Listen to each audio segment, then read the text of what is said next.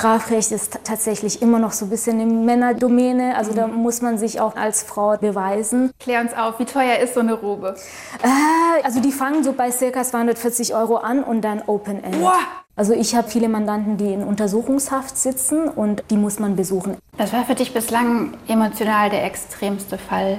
Ein Drogenabhängiger zum Beispiel, der kurz vorm Suizid war. Und es war für mich so schwer verständlich, wie ein Mensch so ein wertvolles Leben irgendwie vergeudet. Wie ist es mit Mord? Hast du schon mal jemanden verteidigt, dem das vorgeworfen Nein, und das kommt auch nicht so häufig vor. Also ich glaube, bei älteren Kollegen kommt es vielleicht ein, zwei Mal im Leben vor, dass man jemanden verteidigt, der einen Mord begangen hat oder begangen haben soll oder ein versuchter Mord. Spannend wäre es auf jeden Fall. Statt Arbeitshose heute Hosenanzug. Wir jobben uns diesmal in einen Büroberuf.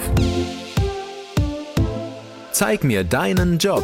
Hi, ich bin Katha Jansen und wir sind in Tübingen, ein paar Meter vom Neckar entfernt in der Innenstadt und zwar in der Anwaltskanzlei von Fosia Bati. Mit ihr gemeinsam wollen wir testen, wie viel an den Anwaltsserien im Fernsehen und auf Netflix wirklich dran ist. Ja, und was diesen Beruf zu ihrem Traumjob macht.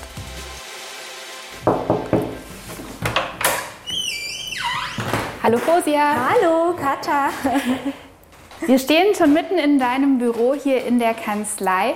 Ist eigentlich ein ganz normales Zimmer mit hohen Altbaudecken und so Stuckleisten, einem Holzboden, den man auch ein bisschen hört, wenn wir durch die Gegend laufen.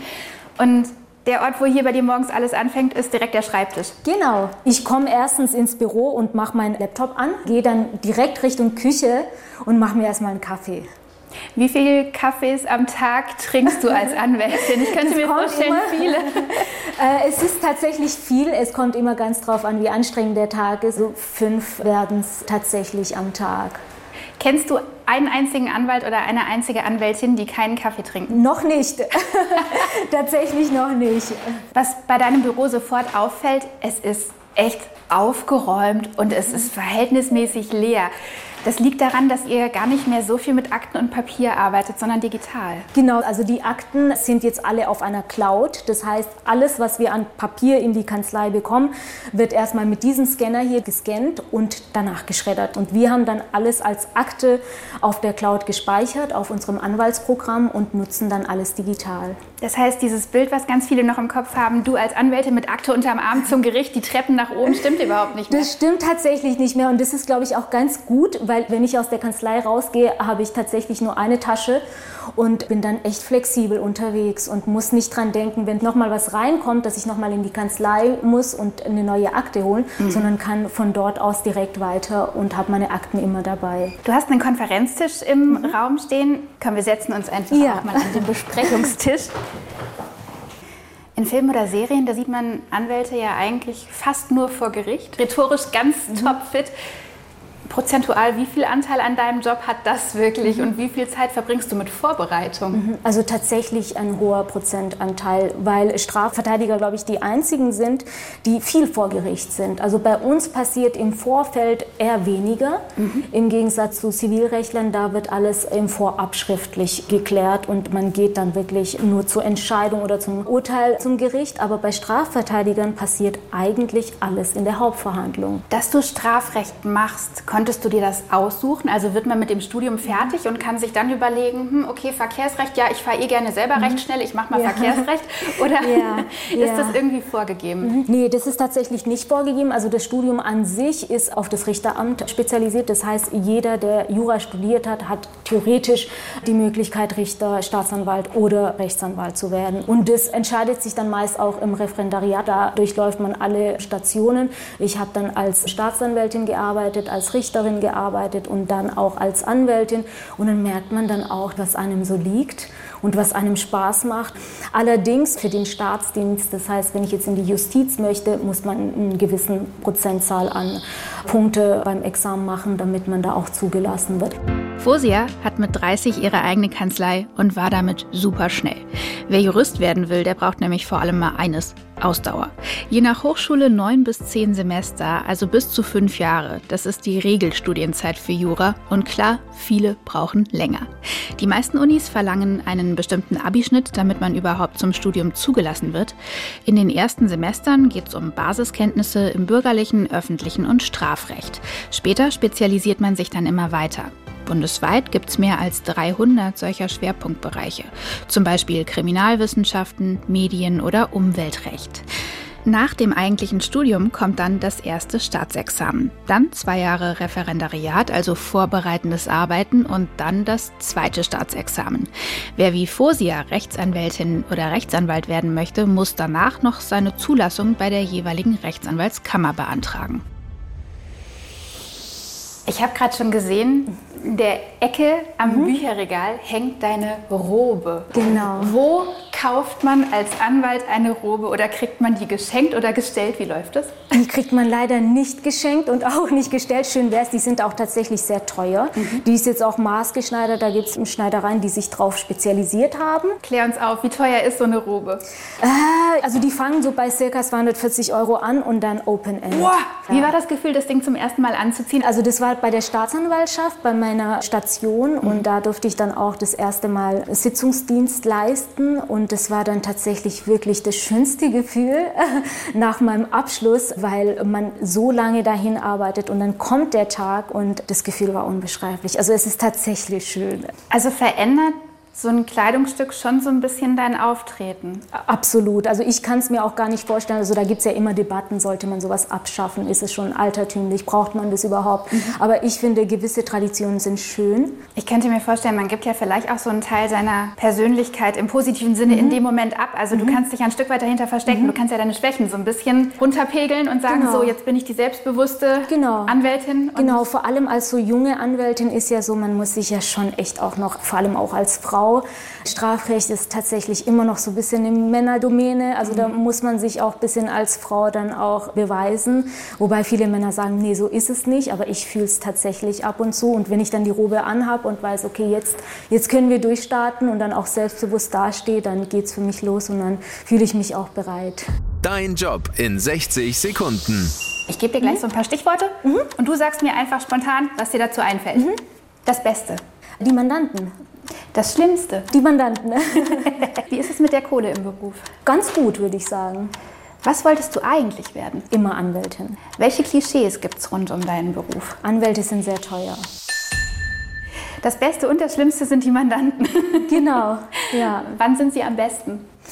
Am besten sind sie dann, wenn, sie, wenn ich einen Ratschlag gebe, auch verinnerlichen. Mhm und ich meine, mir geht es ja im Grunde darum, dass wir das beste Ergebnis für den Mandanten erzielen. Um mich geht es da ja nicht unbedingt. Und tatsächlich ist es vielen nicht klar, dass der Anwalt wirklich das Beste für ihn will. Wann hast du dann das Gefühl, dass du einen Erfolg hast im Job? Was sind das für Momente? Also für mich ist Erfolg nicht immer, wenn ich jetzt einen Freispruch, weil Freispruch tatsächlich sehr selten vorkommt, dass man Freispruch hinbekommt, mhm. aber auch so kleine Erfolge. Eine Einstellung im Ermittlungsverfahren, das rettet teilweise so viele Existenzen mhm. und so Bagatellsachen. Also ich meine, es kommen ja nicht nur wirklich Kriminelle zu mir, sondern auch wirklich normale Menschen, die jetzt irgendwie Fahrerflucht begangen haben. Da war ein Rentner, der zu mir gekommen ist und gesagt hat, er hat es tatsächlich nicht gemerkt. Er ist ein Caddy gefahren und hatte den den von einem Freund geliehen, ist äh, wahrscheinlich an ein Auto ran und hat es nicht gehört. Und da haben wir es dann hinbekommen, dass es zu einem Freispruch kam. Und auch diese für mich eher kleineren Fälle mhm. sind für die Menschen dann existenziell und sehr bedeutsam. Wann sind die Mandanten für dich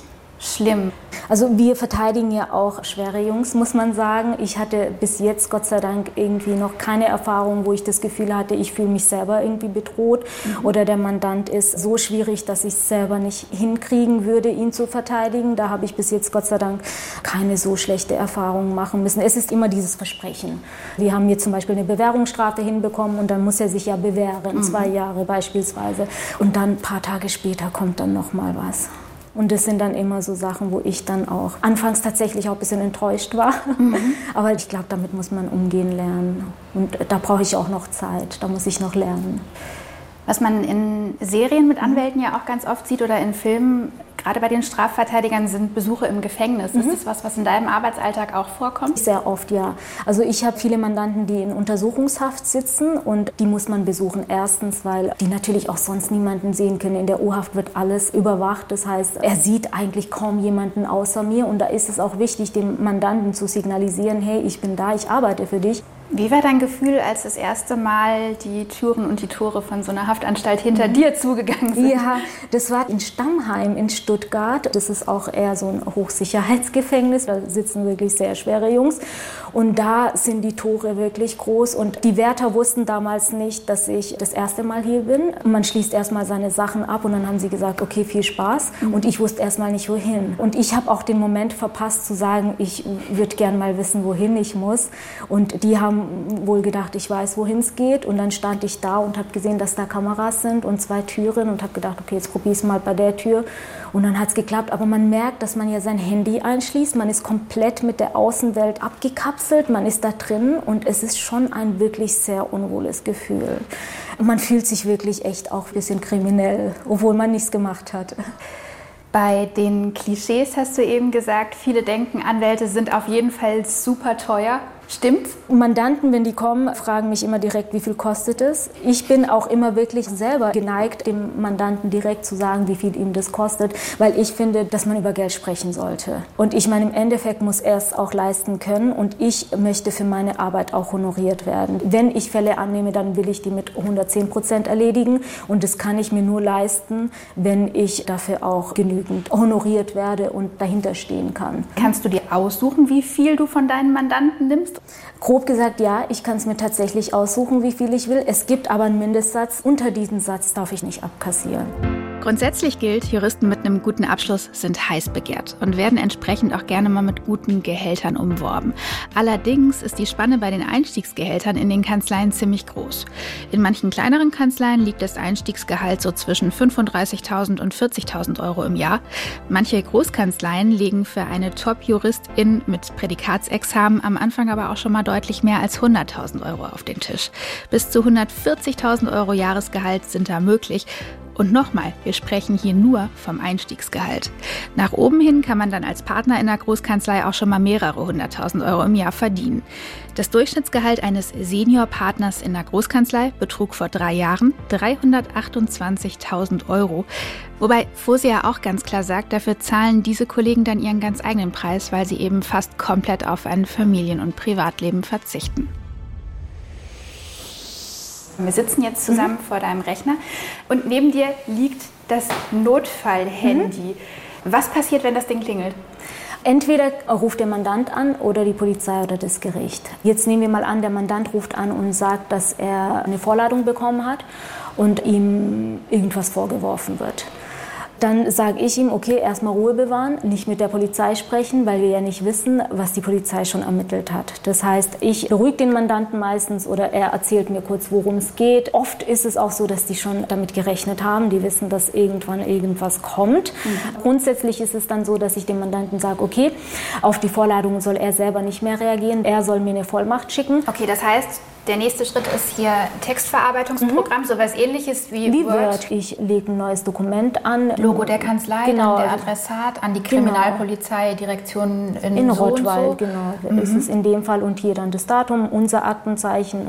Und dann legitimiere ich für den Mandanten und sage, dass mein Mandant keine Angaben zur Sache machen wird und nicht zu einer polizeilichen Vernehmung erscheinen wird oder weitere Erklärungen abgeben wird. Ich beantrage dann auch gleich die Akteneinsicht. Wenn du die Akte bekommen hast, was ist der nächste Schritt? Ich schaue mir dann die Akte durch und versuche eine Besprechung mit dem Mandanten zu vereinbaren und bespreche, was die Staatsanwaltschaft oder die Polizei ermittelt hat gegen ihn und was er dazu zu sagen hat.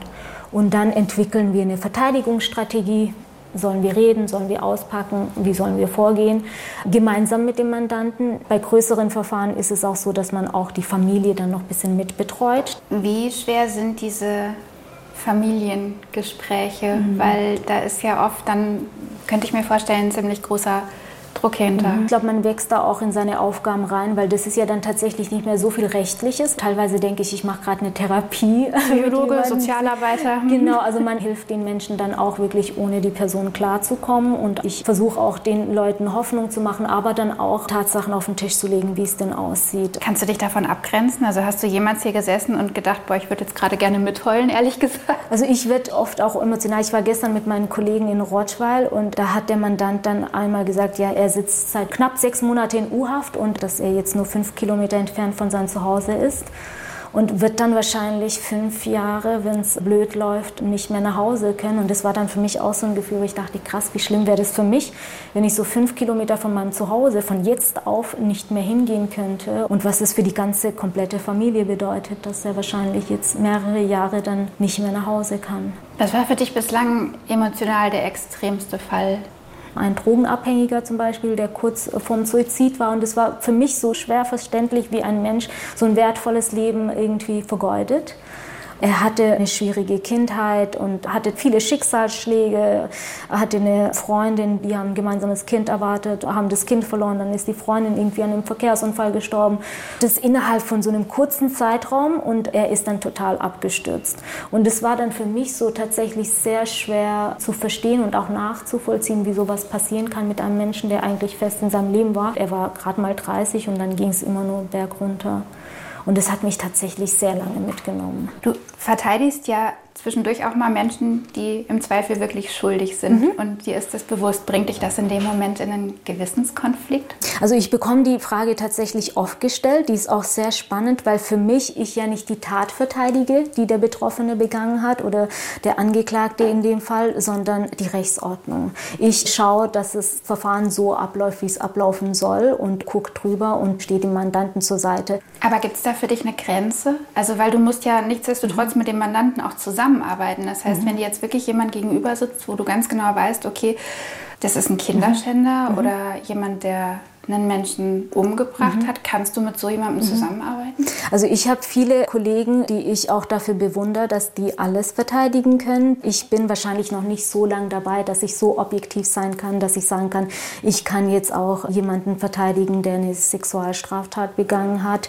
Wobei da ja auch oft Aussage gegen Aussage ist und schwierig ist zu sagen, wer recht hat. Aber für mich momentan sind Sexualstraftaten die Straftaten, die ich bis jetzt mir noch nicht zutraue. Wie ist es mit Mord? Hast du schon mal jemanden verteidigt, dem das vorgeworfen? Nein, und das kommt auch nicht so häufig vor. Also ich glaube, bei älteren Kollegen kommt es vielleicht ein, zwei Mal im Leben vor, dass man jemanden verteidigt, der einen Mord begangen hat oder begangen haben soll oder ein versuchter Mord. Spannend wäre es auf jeden Fall. Mhm. Ich würde mir das auch zutrauen, auch jetzt schon, weil ich da auch wirklich 100 Prozent meiner Arbeit da reinstecken würde. Es wäre spannend, würde ich machen. Aber bis jetzt hatte ich noch keinen Mordfall. Fosia würde einen Mörder verteidigen. Sie das so überzeugt sagen zu hören, fühlt sich schon seltsam an. Ich meine, Fosia, ja, diese junge, selbstbewusste, schöne Frau, die da vor mir sitzt und total reflektiert sagt, ja, sie fände es spannend und es geht ja nicht darum, die Tat zu verteidigen. Ich habe echt keine Ahnung, ob ich das in dem Moment trennen könnte. Aber klar, genau das ist ihre Aufgabe als Rechtsanwältin, ihrem Mandanten zu seinem gesetzlichen Recht zu verhelfen. Also zum Beispiel zu einem fairen und regelkonformen Prozess. Trotzdem herausfordernd, dann einen kühlen Kopf zu bewahren und den Überblick zu behalten. Fosia hat da einen ganz eigenen Trick. Wenn es ihr zu wild wird, macht sie gerne Pause im Park um die Ecke. Da sind wir dann auch zusammen hin und einfach mal ein bisschen zwischen den großen alten Platanen spazieren gegangen. Du hast selber eine relativ bewegte Lebensgeschichte. Also mhm. du bist mit fünf Jahren aus Pakistan nach Deutschland gekommen mit genau. deiner Familie, hast eine Zeit lang dann den Asylprozess durchlaufen, mhm. in einem Asylbewerberheim gelebt. Inwieweit hast du das Gefühl, dass dir das für deinen Job was bringt? Viel, glaube ich, weil viele meiner Mandanten auch Ausländer sind und ich auch vieles nachvollziehen kann, was sie mir sagen, mhm. auch wenn ich es nicht unterstütze. Und wenn ich es denen erkläre, habe ich das Gefühl, dass sie es eher verstehen als jemand, der nie erlebt hat, was sie dann erlebt haben und mir schildern.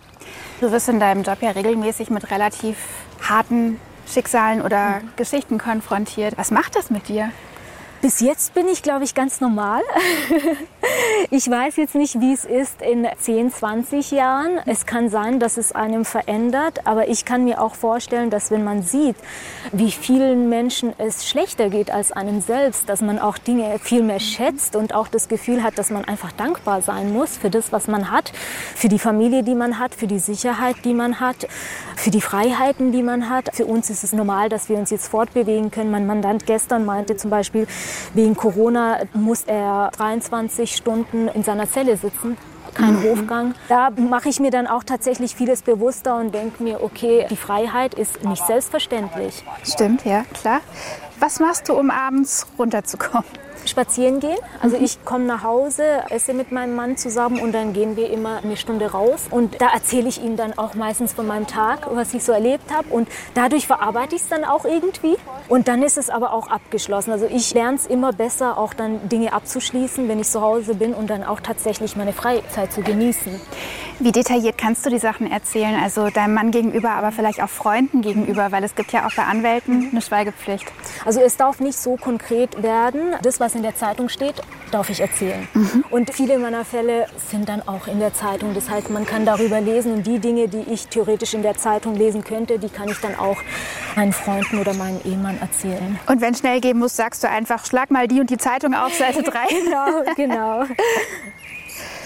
Können die dich verstehen? Also kann dein Umfeld das, was du da erlebst, nachvollziehen oder klappt denen regelmäßig die Kinnlade runter, weil sie denken, oh Gott, wie krass? Tatsächlich ja. Also viele sind echt schockiert, was es für Menschen auf der Welt gibt. Viele meiner Freunde sind auch wirklich auf die Stories, die ich zu erzählen habe, gespannt. Es sind ja auch irgendwo Parallelwelten, die man sonst, wenn man in einem Büro arbeitet, jetzt nicht unbedingt mitbekommt. So, wir sind vom Park wieder in die Kanzlei zurückgewandert und sitzen wieder bei Fosia am Konferenztisch. Was würdest du sagen, was muss man eigentlich können, um diesen Beruf zu machen? Also auf jeden Fall strukturiert arbeiten ist, glaube ich, ganz gut. Flexibel sein, vor allem als Strafverteidiger sollte man ziemlich flexibel sein, auch kreativ sein. Also manchmal hilft es auch irgendwie kreative Lösungen dem Gericht anzubieten. Sonst muss man wirklich mit Menschen gut können und sonst lerne ich auch tatsächlich viel. Ich glaube, es gibt keinen geborenen Strafverteidiger oder Anwalt. Wirkt sich dein Job auf dein Privatleben aus? Also wenn du einen Vertrag vorgelegt mhm. bekommst, mhm. Mietvertrag zum mhm. Beispiel, Liest du die AGBs bis ins kleinste Kleingedruckte? Ich merke schon, dass es einen verändert. Mein Mann kennt mich schon jetzt sehr lange, zehn Jahre circa, und er sagt, dass ich mich sehr verändert habe. Man achtet schon auf Kleinigkeiten, wo normal niemand jetzt so ein großes Thema draus machen würde, aber nicht jetzt bewusst, dass ich sage, okay, ich bin jetzt die Juristin und ich gucke jetzt mal, wie es hier funktioniert, sondern automatisch so im Unterbewusstsein, weil man das so oft im Studium macht und es ist dann irgendwann so verankert in einem, das macht man irgendwie automatisch automatisch. Fusi, es war super spannend heute bei dir in der Kanzlei. Vielen, vielen Dank, dass wir da sein durften. Danke, dass ihr da gewesen seid. Ich hatte wirklich sehr viel Spaß. Und jetzt schönen Feierabend. Dankeschön, euch auch.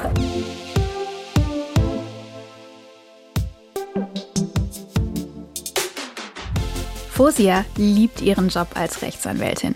Manchmal vielleicht sogar fast ein bisschen zu sehr, dann vergisst sie zwischendurch alles um sich rum und merkt erst nach Stunden, dass sie auch mal wieder was essen könnte. Aber sie sagt, hier kann sie ihren Gerechtigkeitssinn einfach voll ausleben und es passiert ständig was Neues. Mich hat vor allem beeindruckt, wie souverän sie ihre eigene Kanzlei führt, den Mandanten und auch den Kollegen begegnet. Und falls ihr gerade auf der Suche nach eurem ganz persönlichen Traumjob seid, dann hört doch auch mal in unsere anderen Folgen von Zeig mir deinen Job rein. Da hat mein Kollege Alexander zum Beispiel schon mit einem Baumpfleger eine Rieseneiche gestutzt oder ich war bei der Biometzgerin, um ein Rind zu zerlegen. Das Team hinter dieser Folge rund um den Traumjob als Anwältin waren Lars Dahmen und Alex Kote in der Technik, Uwe Bettendorf, Lena Stadler, Alexander Winkler und ich, Katja Jansen aus der SWR Wirtschaftsredaktion.